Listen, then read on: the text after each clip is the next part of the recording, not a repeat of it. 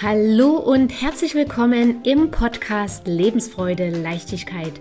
Dein Podcast für deinen Weg der Persönlichkeitsentwicklung in deine wahre und geniale Größe. Das Ganze mit ganz viel Freude, Liebe und natürlich mit ganz viel Herz. Ich bin Daniela Kreisig und ich freue mich riesig, dass du jetzt hier mit dabei bist. Und jetzt wünsche ich dir viele inspirierende, vergnügliche und vor allem klarheitsschaffende Momente – und falls es dir gerade nicht so gut gehen sollte, dann wünsche ich dir natürlich auch mutmachende und energiegebende Momente beim Anhören dieser Folge.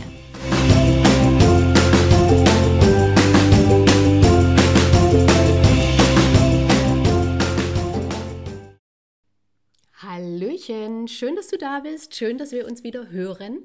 Und Diesmal geht es um deine Entscheidungen. Ja oder nein, die Partnerschaft verlassen oder kämpfen, den Job behalten oder einen neuen suchen, die neue Ausbildung wagen oder lieber beim alten bleiben, das Geld ausgeben oder lieber sparen. Wir alle müssen täglich viele Entscheidungen treffen. Das geht früh morgens los mit der Wahl, was wir für Sachen anziehen ähm, und hört abends auf mit der Wahl, was wir zum Abendbrot essen, was wir mit dem Abend anfangen, ob wir uns auf der Couch gemütlich machen oder ob wir uns vielleicht doch noch mal weiterbilden oder die Fremdsprache lernen oder oder oder minütlich treffen wir Entscheidungen. Und wir wollen alle natürlich möglichst die richtige Entscheidung treffen, weil wenn sich hinterher herausstellt, dass es die falsche Entscheidung war, tut das weh. Dann haben wir das Gefühl, wir haben Zeit verschwendet, wir haben alles umsonst gemacht und hinzu kommt das Gefühl, versagt zu haben. Und um dieses Gefühl zu vermeiden, treffen wir lieber Wochen, Monate oder Jahre lang gar keine Entscheidung. Manchmal hoffen wir, dass entweder andere die Entscheidung für uns treffen oder dass es sich irgendwie anders klärt. Hauptsache, wir müssen es nicht entscheiden. Aber das Thema ist, warum tun wir das? Weil wir dann keine Verantwortung übernehmen müssen. Weil dann können wir ja im Falle eines Scheiterns sagen, dass wir gar nichts dafür können weil es hat sich ja einfach so ergeben. Wir haben das ja gar nicht so gewollt. Ähm, wir haben es ja gar nicht so entschieden. Ich wollte das nicht so. Das hat mein Chef, mein Hund, die Politik, der Mond, die Butter im Kühlschrank so entschieden. Ich jedenfalls war es nicht. Glücklich sind wir mit dieser Verhaltensweise natürlich auch nicht, denn tief in uns drin wissen wir, dass es unsere Entscheidung war. Ähm, und wir wollen auch selbst entscheiden. Wir alle wollen selbstbestimmt leben, tun es aber nicht. Warum? Weil wir Angst haben. Wir haben Angst vor falschen Entscheidungen und somit Angst vor Schmerzen. Aber immer die richtige Entscheidung zu treffen, das ist unmöglich. Und in der heutigen Folge geht es eben darum, wie kommst du jetzt trotzdem zu, dir, äh, zu deinen Entscheidungen und wie geht es, dass du auch hinter deinen Entscheidungen stehst? Und da dürfen wir uns zuerst die Frage stellen, warum wir überhaupt Entscheidungen bereuen. Und da ist zum einen, dass nach dieser Entscheidung das Ergebnis anders ist, als wir es uns ähm, erhofft haben oder als wir es erwartet haben. Weil das Thema ist, wir wissen ja vorher, was das Ergebnis unserer Entscheidung sein soll. Deswegen haben wir ja uns so entschieden.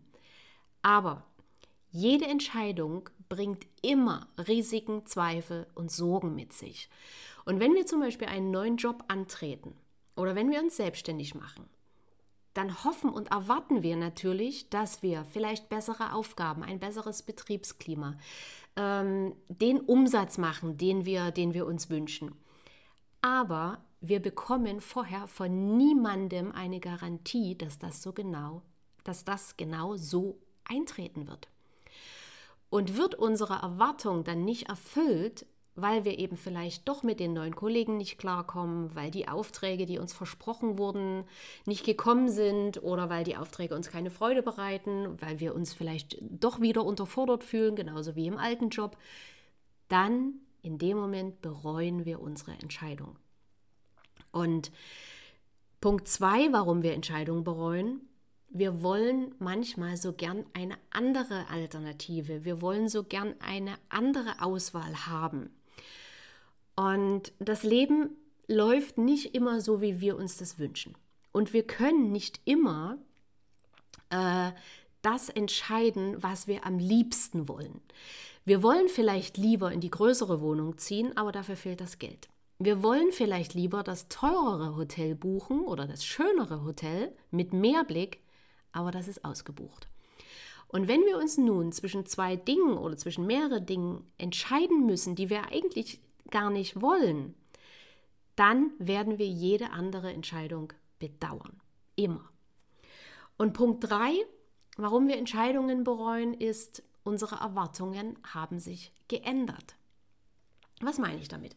In dem Moment, in dem wir eine Entscheidung treffen, treffen wir diese Entscheidung aufgrund der Informationen und der Fähigkeiten, die wir in diesem Moment haben. Und in diesem Moment, in dem wir die Entscheidung treffen, sind wir dann auch meistens sehr zufrieden und glücklich damit. Doch sehr oft ändern sich im Laufe der Zeit nicht nur die Informationen, sondern auch unsere Fähigkeiten. Aufgrund der neuen Informationen, aufgrund der neuen Fähigkeiten würden wir nun anders entscheiden. Und in dem Moment bereuen wir unsere Entscheidung. Ein simples Beispiel. Du siehst im Urlaubskatalog ein tolles Hotel an einem wunderschönen weißen Strand. Der Beschreibungstext klingt so fantastisch, weil der verspricht dir alles, was du dir für deinen Traumurlaub gewünscht und vorgestellt hast. Also buchst du dieses Hotel aufgrund der Informationen, die du hast. Und so, und jetzt vor Ort angekommen, siehst du, dass der Strand mit dem Strand vom Katalogbild eigentlich nur das Wasser gemeinsam hat, was da ankommt. Und auch im Hotel stimmt weder der Service noch die Zimmerausstattung mit dem überein, was da beschrieben war.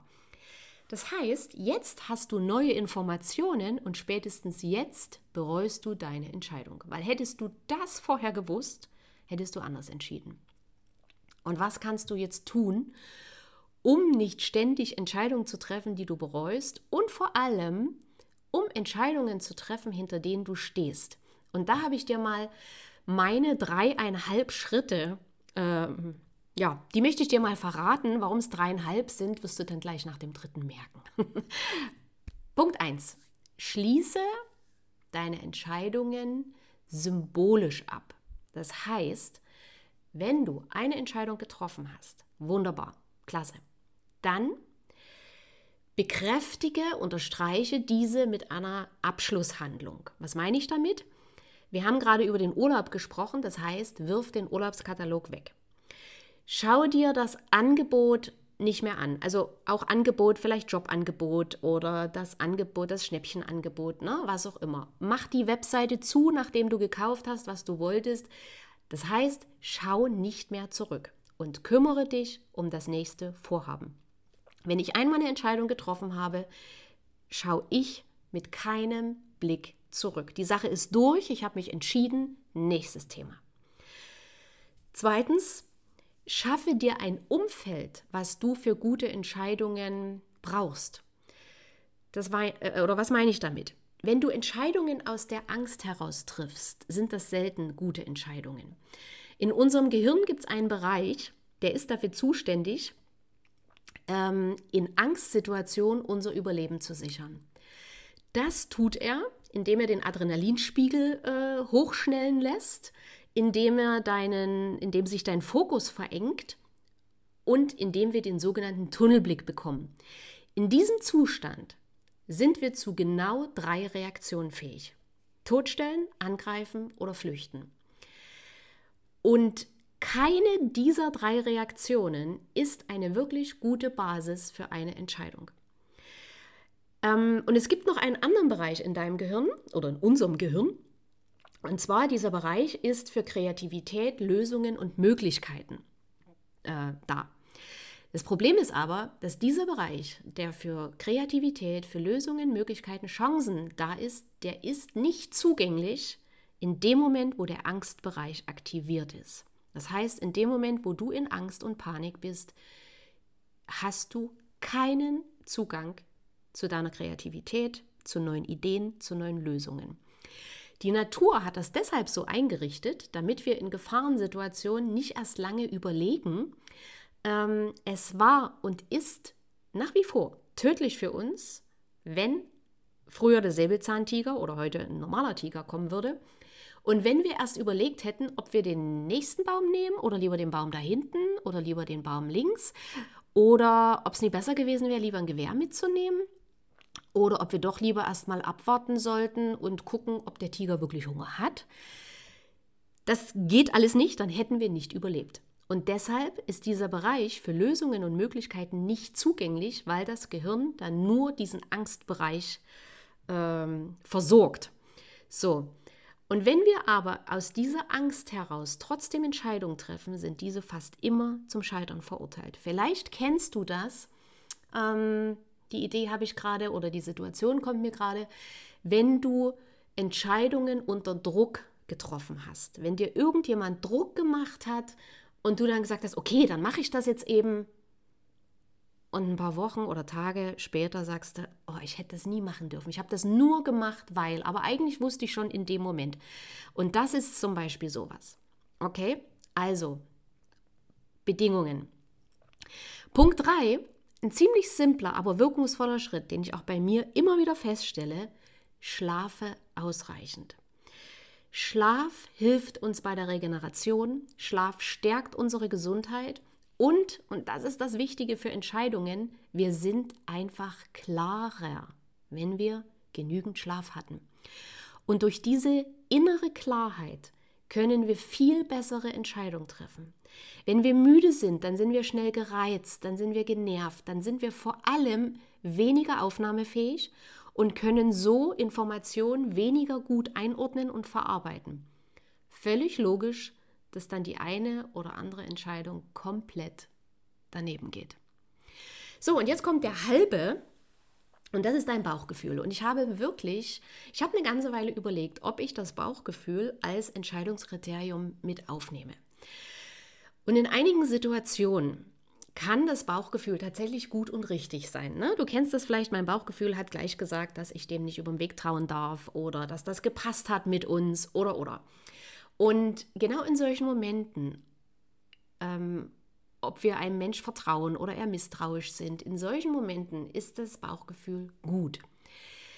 Aber in vielen Fällen jedoch verwechseln wir das Bauchgefühl mit unserem Unterbewusstsein. Und in unserem Unterbewusstsein wenn du meinem Podcast schon eine Weile folgst, ähm, weißt du, dass äh, im Unterbewusstsein Programmierungen gespeichert sind, die wir uns in der Vergangenheit angeeignet haben.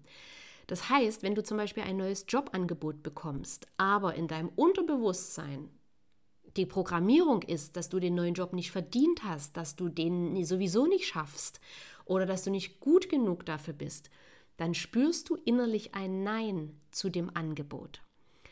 Dabei ist genau das vielleicht der Job, in dem du wachsen und dich weiterentwickeln kannst. Aber deine Programmierungen bremsen dich aus. Und von daher ist es hier sehr hilfreich, dass du wirklich in dich hineinspürst, ist es wirklich deine Intuition, die gerade zu dir spricht, oder ist es deine unbewusste Programmierung? Und deswegen ist es übrigens auch so wichtig, diese Programmierungen aufzulösen. Ähm, sich mit dem inneren Kind zu beschäftigen. Okay? Aber egal wie du dich entscheidest, mache nach jeder Entscheidung immer Schritt 1, was ich vorhin gesagt habe. Ähm, schließe die Entscheidung ab. Solange du keine neuen Informationen hast, Lass die Entscheidung in Ruhe, lass die Entscheidung ihre Wirkung entfalten, hinterfrage nicht mehr ständig, ob es richtig oder falsch war, sondern kümmere dich um die nächste Sache, um deine nächste Angelegenheit. Okay? So, ich hoffe, du konntest einiges dafür mitnehmen, also für dich mitnehmen, für deine Entscheidungen mitnehmen, das wollte ich eigentlich sagen. Und ich hoffe, es hilft dir bei deinen nächsten Entscheidungen. Wenn dir die Folge gefallen hat, lass mir gern eine gute Bewertung da, lass mir gern ein Like da, teile gerne die Folge, teile gerne den Podcast, empfehle ihn weiter, wenn du Menschen kennst, ähm, dem das auch hilfreich sein könnte oder der das auch hilfreich sein könnte. Und wenn du mit mir zusammenarbeiten möchtest oder mal schauen möchtest, ob eine Zusammenarbeit mit mir Sinn macht, dann schreib mir eine E-Mail an mail.danielakreisig.de Oder buch dir auch gern auf meiner Website einen kostenlosen Termin mit mir. Die Links findest du in den Shownotes dazu. Jetzt wünsche ich dir viel Spaß beim Umsetzen. Wir hören uns in der nächsten Folge. Ich freue mich schon auf dich und bis dahin eine wundervolle Zeit und alles Liebe. Deine Daniela.